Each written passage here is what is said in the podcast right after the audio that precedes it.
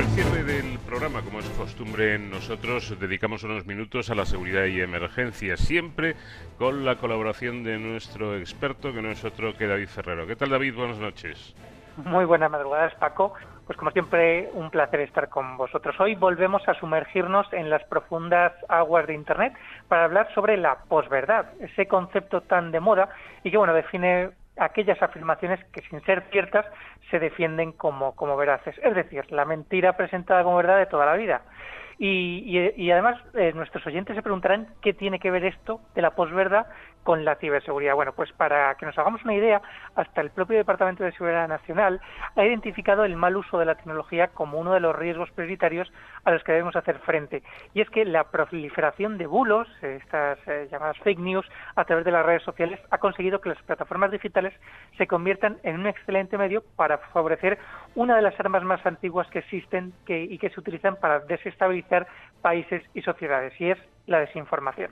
Pero bueno, para eh, hablar más en profundidad eh, sobre ello, siempre nos gusta recurrir a los expertos, ya lo saben nuestros oyentes, y hoy nos acompaña de Cero al Infinito Carlos Seisdedos, que es responsable del área de inteligencia en Internet Security Auditors. Eh, buenas noches, Carlos, y bienvenido.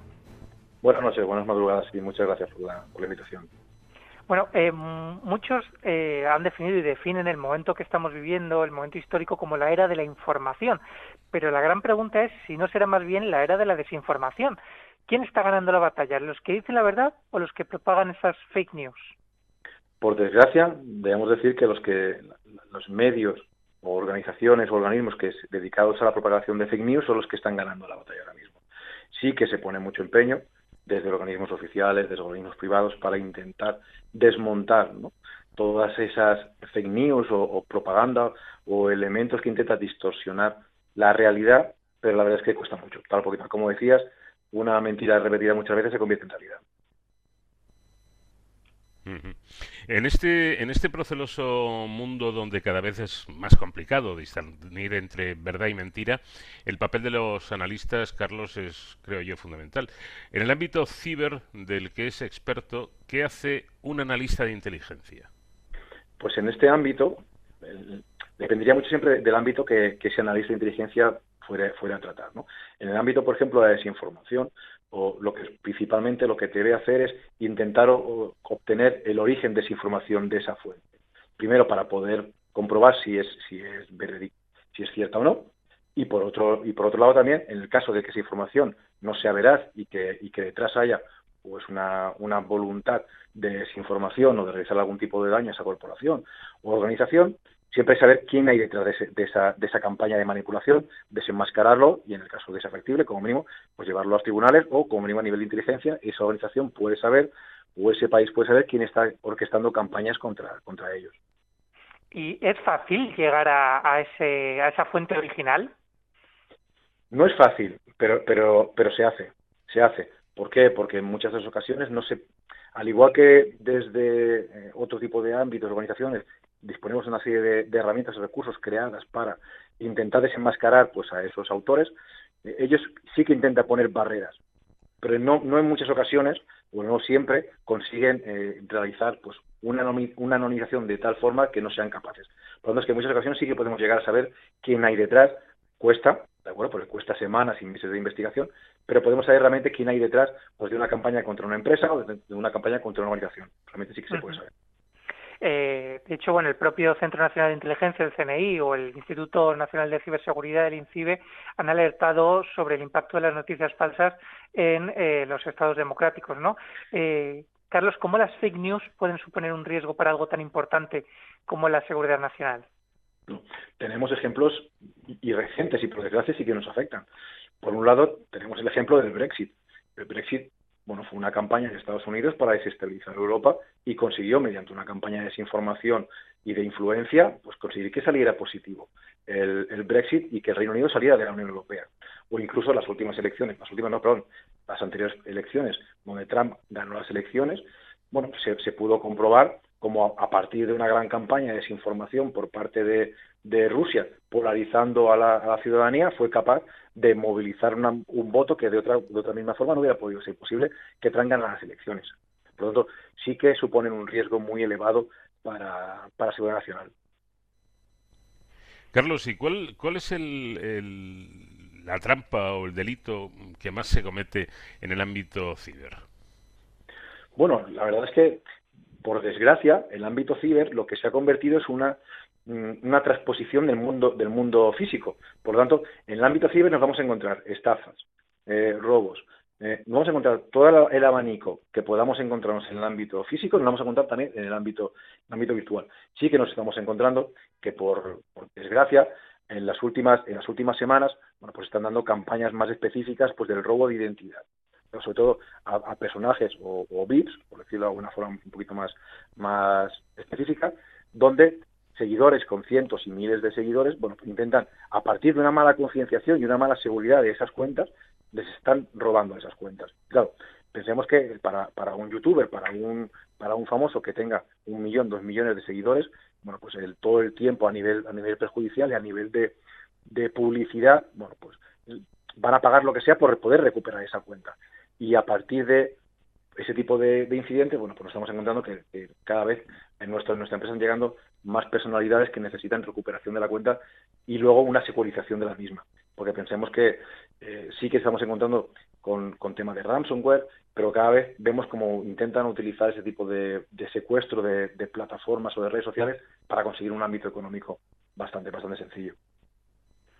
Y, es verdad que, España, eh, nuestro país, es, es uno de los países donde más actúan los ciberdelincuentes.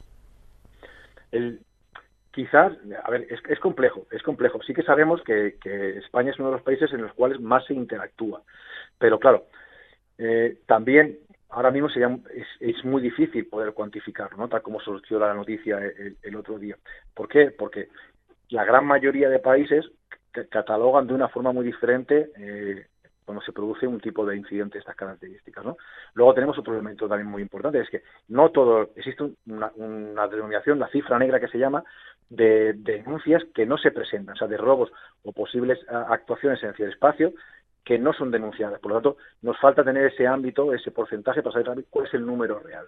Pero España yo creo que no es de los países donde, donde más actúan.